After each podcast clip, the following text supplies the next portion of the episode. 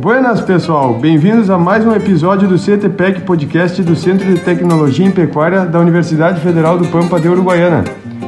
Esse projeto tem o apoio de Tortuga, uma marca DSM, Zoete Saúde Animal, Cicred Essência, Afecto Consultoria, CRV Lagoa e Ganado Assessoria Agropecuária. Então faz o teu mate e venha curtir mais esse episódio conosco.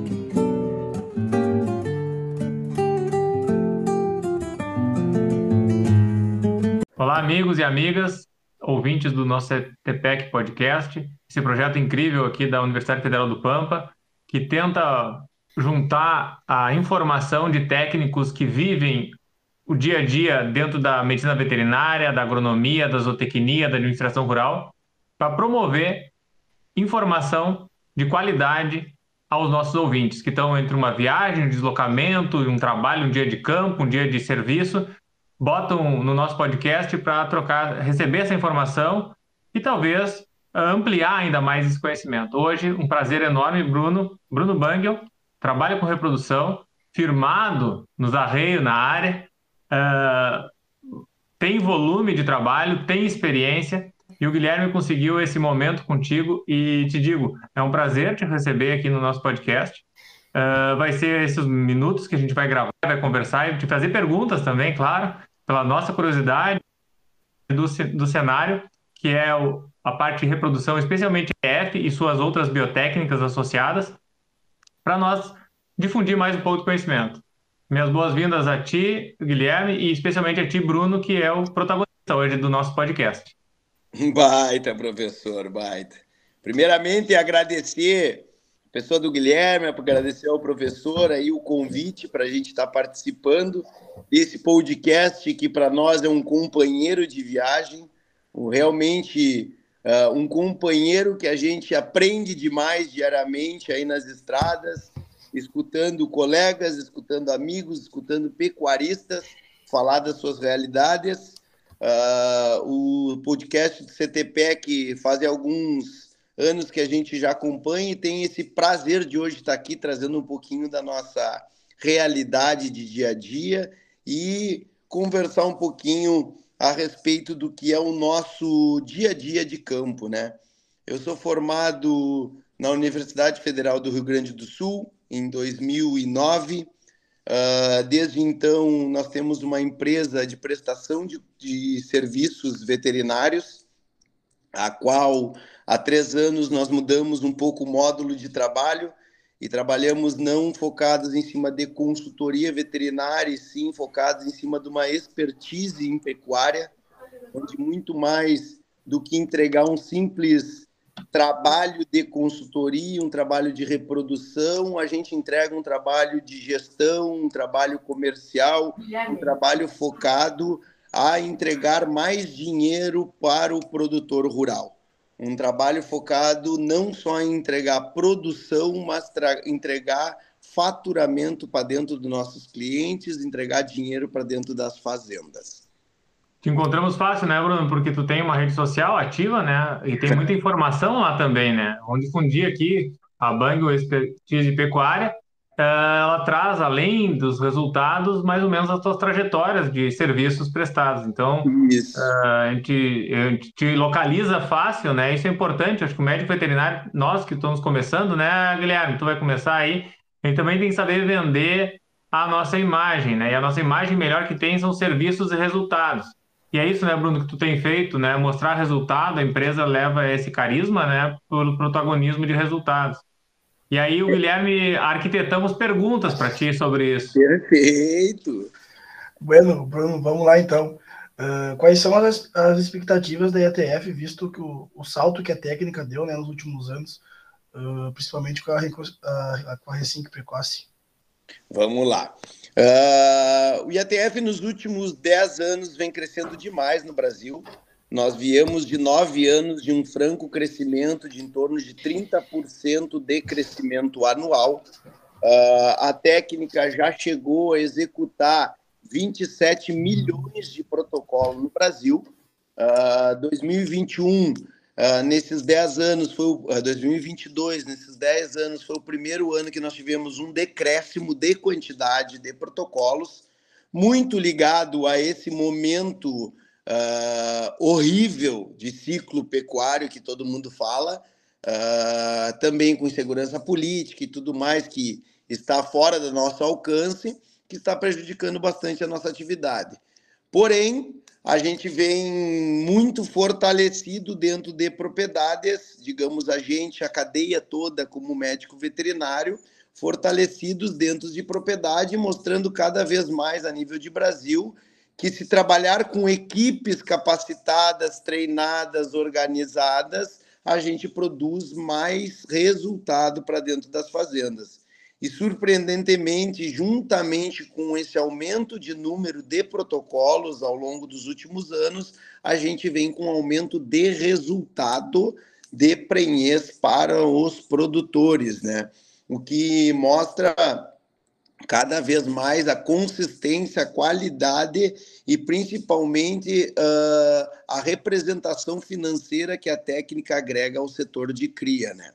Uh, vocês falaram, comentaram a respeito uh, da, de, do, do, do, mostrar o trabalho, do respeito de rede social que a gente trabalha e tudo.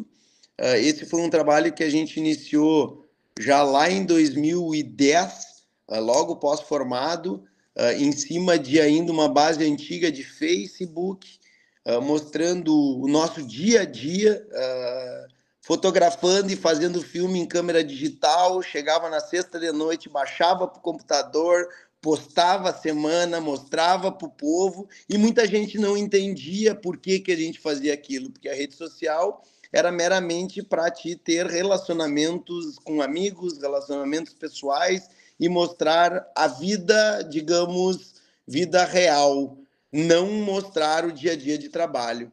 E isso tomou um corpo muito forte no Face, Uh, a partir de 2018, a gente passou a mostrar a realidade via de regra em Instagram, o qual nos permitiu trabalhar com a ferramenta dos stories, onde uh, postar no feed é uma coisa para se utilizar como uma base de algo a ser visto sempre, mas os stories nos permitiu com que a gente tenha uma veiculação de informação diária, uh, informações por vezes não tão relevantes, mas muito importantes para algumas pessoas, que possibilita a gente ter um convívio diário com muita gente. Então a gente consegue aí dentro da nossa cadeia de visualização de três, três mil e poucas pessoas dias, uh, ver o que, que é a nossa realidade, o que, que a gente está fazendo e principalmente entender um pouco do resultado e o que a gente consegue levar para dentro das fazendas e mostrar de uma vez por outra, como eu digo, a nossa cara para o mercado, né? Que eu acredito que o Instagram, principalmente para essa turma nova que está na faculdade, que está se formando, que está saindo do mercado de trabalho, tem que ser explorado para isso. Não só para mostrar o bom da vida, não só para procurar, digamos, uma forma de entretenimento, mas sim tentar se expor comercialmente, mostrar o seu trabalho, mostrar o seu perfil real de dia a dia, né? Ah, temos debatido nessas informações que tu tens usado aí, tem falado para nós, quanto é importante as mídias, né, ao nosso favor e para que as pessoas, quando a gente contrata alguém, né, Bruno e Guilherme, a gente pede referência. Então, se expor quer dizer a seriedade que tu tem do teu trabalho. E a ETF ela tem dois, dois vieses para mim aqui, que sou parasitologista, Thiago, parasitologista. Um, ele é a biotécnica em si, tu escolher a técnica e dominar os protocolos, escolher a, a empresa que tu vai usar, os hormônios, o protocolo, não é só o protocolo em si, mas também tem o sêmen, tem todo o equipamento e, e a variedade de gados. E, há uma diversidade, mas também existe um outro momento que é o matemático também, né, Bruno? A matemática que sempre vai ser pedido para vocês, para essa sentada de conversa, é quando escolhe a palheta que tu vai usar, o touro que tu vai usar, o quanto ele vai melhorar, o quanto vai colaborar e o quanto distante ele está de um touro convencional que te entrega um resultado que matematicamente a gente não precisa nem discutir aqui uh, esse resultado. Mas uma das coisas que eu e o Guilherme vimos conversando antes, esse ano foi um ano de desafio muito grande no preparo dessas dessas vacas que vão entrar no protocolo, que está voando agora, né? Em diante só voa, né? A reprodução. mas vieram numa seca terrível. O Guilherme me perguntou: vamos perguntar para o Bruno se esse desafio de seca é muito grande, se isso interfere na decisão do produtor, porque a matemática que nós estávamos conversando é a seguinte: uh, que vem uma pergunta que eu quero fazer lá no futuro. Se eu, tiver, se, se eu vejo uma palestra da EATF, uma das coisas que todos vocês que trabalham com muita assertividade é essa vaca que vai ser, ou essa novilha que vai receber essa, esse protocolo. Se ela é apta, não é. Mesmo existe uma dicotomia que tem que ser bem conversada. É o tipo de acerto entre técnico, que é tu, e o produtor que compra e contrata o serviço, tem que estar muito bem ajustado, porque é uma técnica que tem uma falha que varia de 40%, 60%, às vezes um sucesso maior num teto maior, às vezes numa divergência de nutricional cai um pouco abaixo do esperado. É matemático, é biológico e, e é técnico. O que, tu poderia comentar sobre esses três aspectos, Bruno? É, bora lá. Sem dúvida, o senhor tocou no ponto elementar de ATF. ATF tem resultado com nutrição. E ATF tem resultado com sanidade. E a ATF tem resultado com um protocolo de qualidade bem aplicado, bem manejado e principalmente com inseminação e processos de seleção de matrizes aptas a entrar no processo bem trabalhados. Uh, é um processo composto por diversos, uh, digamos, fatores a fim de entregar resultado, né? O resultado médio do IATF no Brasil gira em torno de 48% a 52%. Isso é o que a gente tem de realidade, desde protocolos que andam maravilhosamente bem, de 60%, 70% até 80% e poucos por cento, até protocolos que não andam tão bem assim, de 40%, 30%, 20 e poucos por cento. Muito relacionado em cima de nutrição. Nutrição, score de condição corporal é o que mais influencia num resultado de ATF trabalhado de forma correta. Por que, que eu digo de forma correta? Porque a gente tira fora da jogada, um, qualidade e procedimento de protocolo. Vamos se trabalhar sempre de preferência com hormônios de qualidade, trabalhando nos prazos ideais, momentos corretos e horários certos de se fazer as aplicações. Dois, sêmen. A gente tenta utilizar sempre sêmen de empresas uh, de qualidade, uh, produtos com selo de propensão aí ATF e que nos entreguem uma qualidade seminal de muito boa, de, de boa qualidade, né? Vamos dizer assim. Três, o processo ser feito por uma equipe uh, capacitada, treinada e que leve à fazenda não somente manejos, e sim informação e conhecimento a fim de ter esse resultado, né? Uh, o que realmente na nossa realidade de trabalho influencia em resultado hoje é o famoso score de condição corporal. Uh, esses dois últimos anos, nós passamos por umas secas muito complicadas, muito longas e extremamente desafiadoras, né? Onde nós encontramos uma divergência muito grande do que a gente quer ter para o que a gente tinha no dia a dia no campo, né? Ah, o nosso ideal é sempre trabalhar com vacas de 2,5, 2,75, 3 de score para cima, e nós enfrentávamos realidade de vacada chegando na mangueira com 1,75, 1,5, 2 de score aí uh, abaixo, né? Durante um período aonde no Rio Grande do Sul compreende mais de 70% das parições, mais de 70% da produção de bezerro, que é o período de primavera-verão, né? Então, sem dúvida, esses dois últimos anos nós tivemos um baque muito forte nos resultados a nível de Rio Grande do Sul, em consequência da seca. O gado vem chegando num preparo bem menor do que o ideal, porém atendendo ainda há resultados muito acima do que um gado simplesmente exposto a entore, porque passou em anestro o período de estação reprodutiva e chega ao término da estação, aí o touro não teve nem a oportunidade, não digo que touro é ruim, me interpretem, não me interpretem errado. o touro não teve nem oportunidade de conseguir cobrir essa vaca, porque ela sequer manifestou o estro por esse condição corporal abaixo do ideal, né?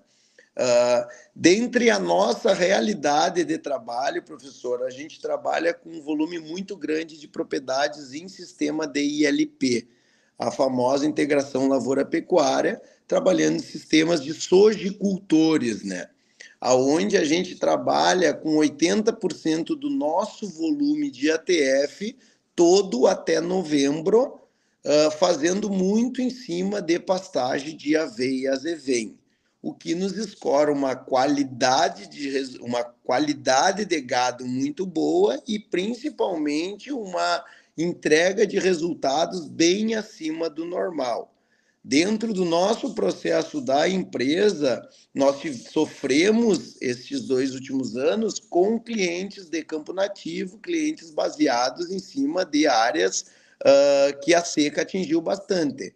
Agora, 80% da nossa janela de ATF sai fora desse volume de cliente e nos permitiu entregar resultados bem consistentes ainda nessas duas últimas temporadas e está nos permitindo agora já uma entrega de resultado muito boa frente à expectativa geral dos técnicos que mexem com a técnica, principalmente nessa região de fronteira, né? Onde o desafio é todo em cima de primavera, verão.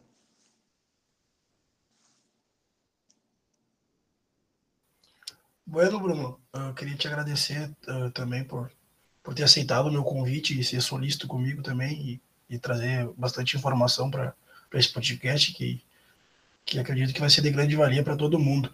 Eu queria chegar numa parte mais técnica. Uh, o que mais o que mais tem para evoluir no mercado de ETF e, por exemplo, o uso de GNH no início do protocolo seria um avanço ou não seria um avanço para o protocolo? Bora. Uh, nós trabalhamos com gado por vezes em anestro, tá? Vamos, vamos falar direto do GNRH. Desculpa, eu vou entrar direto no, no assunto GNRH. Esse é um termo, uma situação muito discutida agora no momento, uh, por causa das demandas principais aí de mercado europeu, frente à retirada da utilização dos estrógenos, né? Uh, a gente sabe que o Uruguai já passou por isso, a Argentina está passando e, teoricamente, a gente tende a passar daqui para frente, tá? Uh, espero eu que não. Hum, sou branco, franco e bem sincero. Uh, a retirada do estrógeno do nosso processo de ATF vai ser avassalador para os nossos resultados. Uh, GNRH funciona, funciona, porém em gado cíclico, né? Nós trabalhamos no Brasil com grande parcela da vacada de cria em anesto nutricional ou estacional, né? Pós-parto, vamos ser bem claros mesmo dentro da nossa fatia de mercado que trabalha com gado bem listado em cima de pastagem de aveia zevém, uh, a gente tem a maioria da nossa vacada de cria chegando em anestro ainda pós-parto. Vacada que chega a 35, 45 dias pós-parto, com score 4,5, 5 de condição corporal, gorda, bem boa, porém está em anestro porque ela pariu há pouco e ela está em pico lactacional. E esse tipo de vaca é a vaca que o GNRH é problema. É a vaca que o GNRH não vai conseguir fazer uma atresia folicular. GNRH é muito bom uh, indutor de ovulação, mas não indutor de atresia folicular. Então, essa vacada não vai ter uma parada do seu ciclo estral e, por vezes, nós vamos ter um período progestacional onde nós vamos ter um crescimento folicular de um folículo antigo que vai ovular um óvulo de baixa qualidade e que nós vamos ter índices de concepção bem abaixo do esperado. O GNRH se tornando uh, abertura de protocolo no D0 nos, nos bate muito índice de concepção final. A gente consegue entregar muito menos. Espero eu que esse problema seja muito bem visto, via de regra, pelo nosso ministério e entendido a demanda, porque a gente sabe que a vaca que entrou num D0, ela não vai ser abatida 48, 72 horas depois. Ela vai passar por um período de, no mínimo, 10 dias de protocolo, mais 30 dias pós-protocolo para diagnóstico de gestação, para lá na frente ser abatido. E isso faz com que essa vaca não tenha concentração alterada de estrógeno na carne. Isso não vai fazer com que a gente tenha problema de alto estrógeno no produto do, do bovino na gôndola de supermercado. É uma demanda, digamos, europeia que não compreende o nosso mercado de exportação. Eu acho que é uma coisa que está é tá se fazendo coisa para europeu ver e não pagar para gente.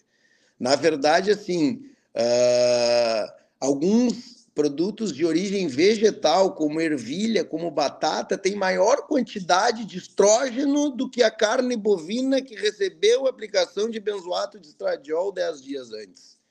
Então, é um anseio, um medo de mercado que eu acredito que nós, como técnicos, temos que mostrar, provar e cada vez mais botar a cara no mercado para discutir tecnicamente uh, essas situações que podem, com, que podem comprometer muito o nosso mercado.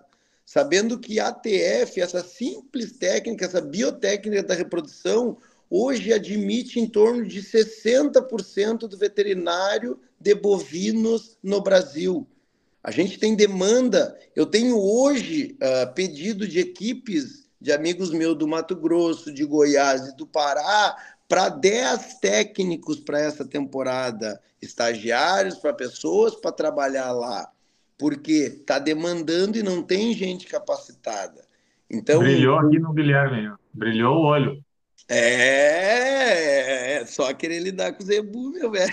A área Não, mas tá, eu, eu queria, eu, eu fiz esse corte aqui porque eu estava lembrando, até ovo tem mais estrógeno que estrogênio do que a carne que vai ficar num dia de, de tão longo. É claro, esse vespeiro, Bruno e Guilherme, é difícil de mexer. Tem um player lá em cima, do outro lado do, da linha do Equador, que eu nem vou falar, pode me rastrear aqui.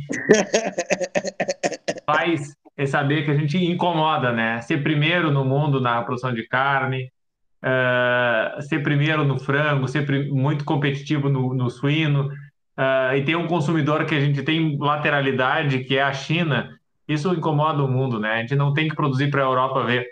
Hoje, hoje eu estava escutando o Pedrinho, na, na, o Pedro Bastos aqui, que é leiloeiro, colega veterinário, Amigo veio meu. da Europa essa semana, e eu também tinha ido, acho que em, nós gravamos, né, Guilherme, em em março, que eu fui para lá, não tem uma ah, árvore. Os ovinos lhe levaram à Europa, né?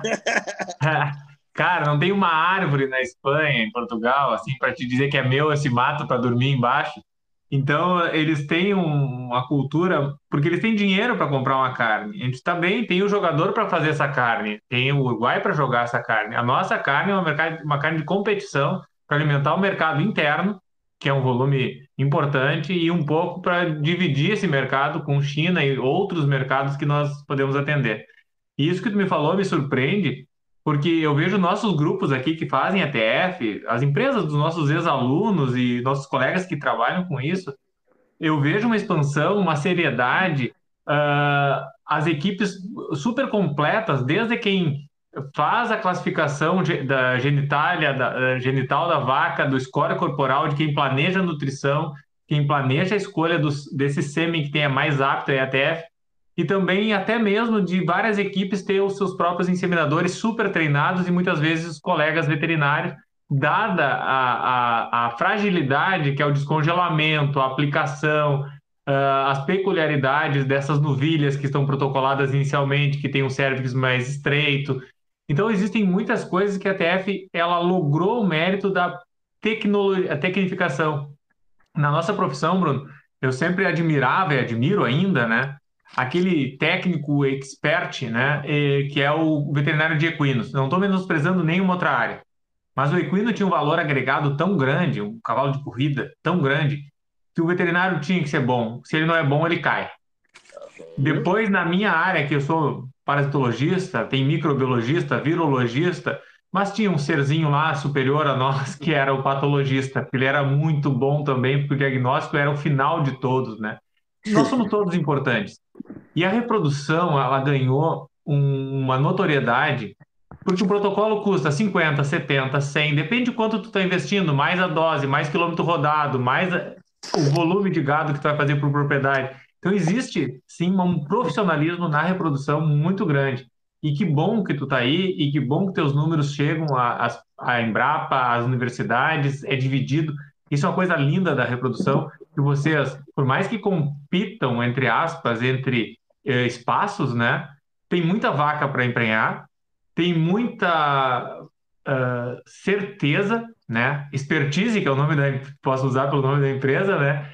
Da, da empresa tem muita expertise e tem muita pesquisa, tem muito pesquisador. A gente formou como Brasil muito pesquisador bom em qualquer universidade a gente tem. Em Rondônia tem lá o Pfeiffer, em Porto Alegre tem gente, Santa Maria, Pelotas, aqui em Uruguaiana, os guris que trabalham aqui, os professores.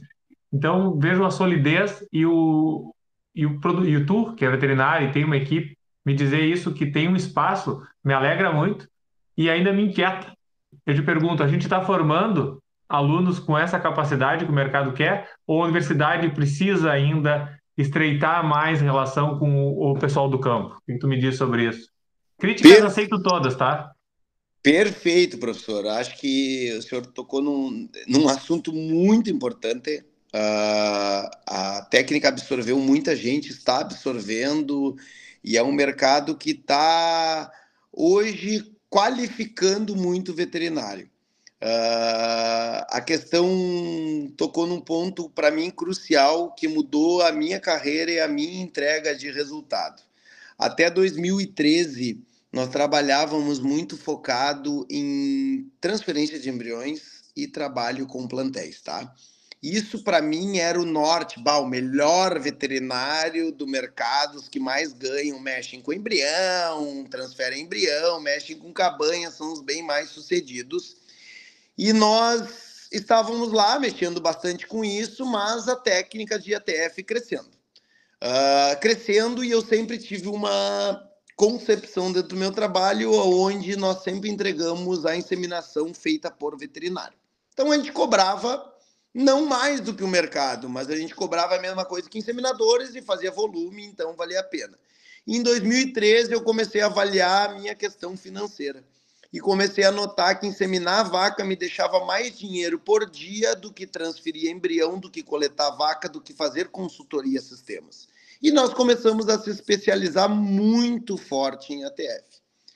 Uh, 2012 nós fizemos um bom volume, 2013 foi um marco dentro da empresa onde nós começamos a rodar 10 mil protocolos dentro do Rio Grande do Sul. De 2013 para frente, nós tivemos somente crescimento e cada vez maior demanda de mão de obra qualificada para entregar isso. Até 2011, nós trabalhávamos com lote máximos de 100 vacas e achávamos que trabalhávamos com muito volume. 2012 nos precisamos crescer, passamos para 150. 2013 em diante nós começamos a trabalhar com 300, 350 vacas por lote. O que nos permitiu, o que nos demandou qualidade de trabalho, absorver gente para ser parceira e capacitar gente para atender mercado. Porque nos falta braço, nos falta perna e nos falta estrada para chegar. E o senhor falou em questão de capacitação e o que a universidade está formando.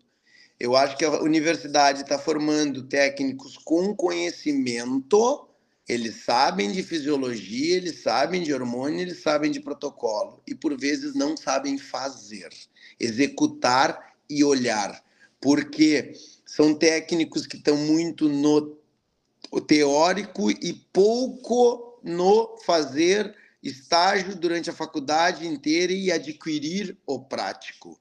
E o prático não é só tocar vaca e inseminar vaca. O prático é andar em fazenda, entender como vaca come, entender como vaca anda, entender comportamento animal e entender como tu levar soluções para dentro da fazenda. Resultado de ATF vem com toda a bagagem de bom manejo, vem com toda a bagagem de bom protocolo e bom sêmen, porém ele demanda de boa gestão sanitária e de manejo dentro da fazenda. Uh, uma coisa que eu aprendi com um cliente meu, uh, por desafio dele, Uh, uma vez ele me disse: o teu, tu é muito bom veterinário de mangueira, mas o veterinário ele tem que ser de fazenda. Tu tem que sair um pouquinho da mangueira e começar a rodar campo e olhar gado a campo e entender o que está acontecendo dentro da fazenda. Chegar no dia do IATF querer que o gado esteja bom sem tu ter olhado ele 30, 40, 60 dias antes é muito difícil. E eu vejo que a faculdade ensina a turma a parte teórica e está muito distante, por vezes, da prática. Eu, eu ainda essa semana eu coloquei uma caixinha de perguntas e o pessoal e uma menina de Santa Catarina me perguntou a respeito de o que eu acho que um e um aluno precisa ter para se formar e estar preparado para o mercado. Eu coloquei como primeiro ponto estudar muito, se capacitar, entender fisiologia e endocrinologia. Segundo ponto, fazer estágio durante a faculdade inteira. Não é em 90 dias, não é em 100 dias de estágio curricular que tu vai aprender a ser veterinário. As férias, a gente precisa abdicar de férias uh, de prazer para passar por férias de aprendizado. Uh, eu acredito que o período de férias ele deve ser levado em conta de se absorver novas experiências, absorver novos conhecimentos e principalmente começar a se comportar e aprender com quem está no mercado.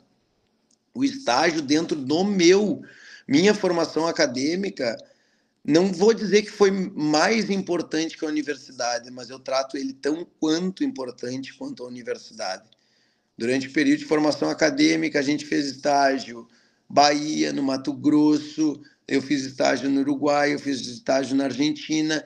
Eu, o primeiro semestre da faculdade, eu antes de iniciar o primeiro semestre, eu fui para a leitaria aprender a ordenhar a vaca. Saber ordenhar a vaca para poder saber o que é um CMT, para poder saber ensinar ordenhadores a forma correta de fazer. Então, vejo isso muito com muita demanda dentro do, da, da faculdade, essa parte de aprendizado na prática também. Isso que eu sinto de carência na maioria da turma que vem para fazer estágio com a gente. Claro, a tendência de nós pegarmos os curriculares todos por indicação. O professor Gilson Pessoa me indica bastante uh, alunos que estão lá no Embriolab, outros colegas me indicam uh, estagiários que já são estagiários de carreira deles, e para nós é bárbaro, é muito bom, para nós é um prazer receber, um prazer enorme ensinar. É, assim, eu acho que quanto mais técnicos bons e capacitados no mercado a gente tiver, vai ter, mais espaço a gente tem de trabalho.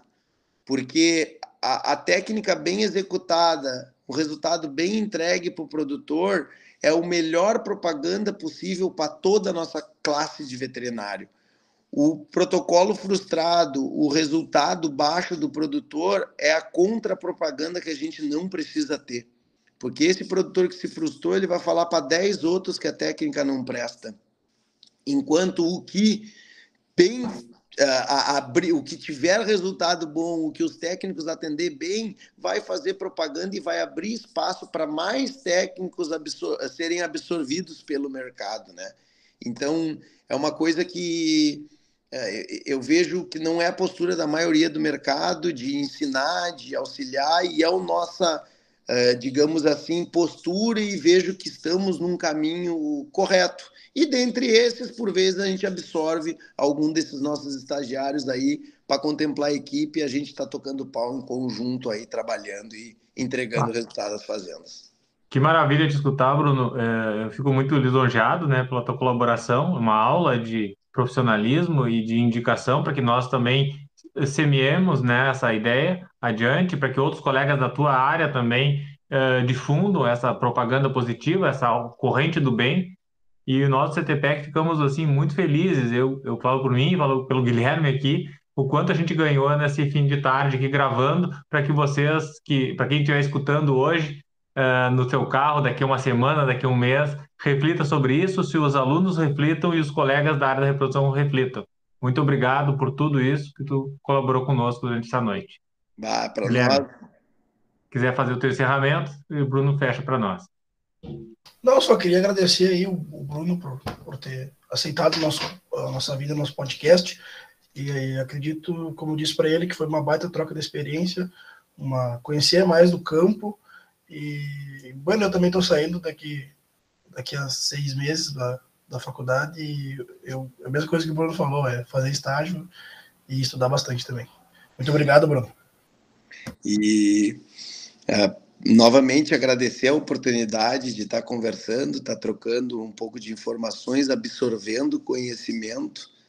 Uh, eu acho que ensinando a gente aprende demais, a gente aprende mais, a gente explora formas de aprender totalmente diferente, a gente se instiga a aprender mais para poder mostrar cada vez de forma melhor como se fazer, não só técnica, mas como uh, se fazer o nosso cliente satisfeito e com o resultado. Uh, eu, eu, eu tenho algumas posturas dentro do meu negócio, eu sou um cara que eu acho que cada vez mais tem que ser assim, é solícito, é ser aberto, é estar tá de coração aberto para receber, entender e aguentar. Eu tenho clientes maravilhosos e eu tenho os clientes mais pé no saco possível do mundo e eu trato eles da mesma forma, me dou bem com todo mundo. Como eu digo, hoje eu sou ente querido na maioria das fazendas que a gente entra eu conheço o pai, a mãe, a avó, o filho, eu conheço o nome do filho da cozinheira das fazendas, relacionamento. Uh, eu acho que relacionamento e comunicação são as grandes virtudes para os próximos séculos. Quem se relacionar bem e se comunicar vai crescer. Quem não souber se comunicar não vai evoluir. E dizer que a, a empresa é uma empresa pequena, mas a gente tem uma, um pacote de trabalho muito focado em cima de resultados das propriedades. Hoje a gente tem uma bagagem de mais de 140 mil IATFs em cima de gado europeu. Esse ano a gente bate a nossa meta e tudo vai dar certo. A gente vai chegar a 160 mil IATFs. Esse ano é um ano uh, emblemático para a gente, porque é na crise que a gente cresce, é na crise que a gente dá passos à frente, é na crise que a gente entrega mais resultado e o produtor que vem para a gente chorando, a gente faz sair rindo, porque o terneiro de 2023 é o terneiro que vai nascer em 24 e vai destetar em 25, que é o ano da virada do ciclo, e nós vamos vender esse novilho em 26, que é o ano de mais alta venda de bovinos de corte nos próximos anos. Vamos olhar para isso, gente, vamos parar de reclamar. Quanto mais a gente reclama, mais coisa negativa a gente traz para a gente a gente tem que trabalhar com positivismo. Eu acho que muito das nossas vacas emprenham porque a gente pensa positivo com elas. É, pode parecer bobagem. Eu agradeço todo dia por acordar, eu agradeço todo o lote que meus clientes me botam, eu agradeço a todos os funcionários que nos ajudam. É, eu acho que a pessoa ser grata, a pessoa ser positiva, só faz bem. Vamos parar de reclamar e vamos parar de olhar para os outros com ar de uh, menosprezo e principalmente com ar de inveja. Vamos olhar para os outros com ar de admiração, com ar de gratidão e vamos cada vez mais falar bem dos nossos colegas e da nossa profissão. O médico veterinário é muito desunido, a classe veterinária é muito prostituída. Não vamos entrar em fazenda que a porteira já está coberta por colega. Se está coberta por colega, tu pode entrar por tu entregar mais resultado, mas não por menor preço. Vamos ser mais veterinários, mais colegas e menos concorrentes. Acho que falei um pouquinho demais, me passei, mas eu me emociono porque a veterinária é minha vida. Eu sou filho de veterinário e veterinária e a minha esposa é veterinária. Então, eu tenho veterinária na minha vida desde criança. Eu sempre quis fazer exatamente o que eu faço hoje. Eu digo que eu vivo um sonho de carreira, de profissão. Eu não almejo ser rico, eu não almejo ser uh, nada mais do que a gente já é. Eu digo a gente porque nada eu faço sozinho. Todo mundo me ajuda, todo mundo está no meu lado. São várias mãos dadas que fazem a coisa acontecer. E eu realmente, eu vivo um sonho de profissão. Hoje a gente está exatamente onde eu queria estar quando eu era criança e olhava meu pai trabalhando. Eu faço exatamente. Todo dia eu acordo feliz porque eu tenho um lotaço de vaca para tocar, ou para inseminar, ou para começar protocolo. E é maravilhoso. É maravilhoso. Mais uma vez, muito obrigado pela oportunidade da gente estar falando e coração totalmente aberto. Quem puder nos seguir lá para acompanhar o nosso dia a dia no Instagram, a gente vai estar postando desde o mate de manhã cedo, falando da quilometragem que a gente tem que rodar, das fazendas que a gente vai fazer, de uma forma leve, hilária, por muitas vezes cômica, uh, desde dormindo em motel, porque é onde a gente conseguiu na cidade, por vezes indo dos melhores restaurantes que pode ver com cliente, até comendo com as mãos carne fria de, não posso falar o que, mas de caça na mangueira, porque é o que dá, é o jeito que vai. Maravilhoso uma baita profissão, tem muito espaço para todo mundo e a gente está à disposição aí para auxiliar e para fazer crescer. Daqui da fronteira, sai do Pirisca Greco aqui, parafraseando ele, muitas graças. Serão os melhores quilômetros de muitos que escutarão o nosso podcast. Muito obrigado, professor. Muito obrigado de verdade. Graças. Então tá, fechamos por aqui. Muito obrigado a todos.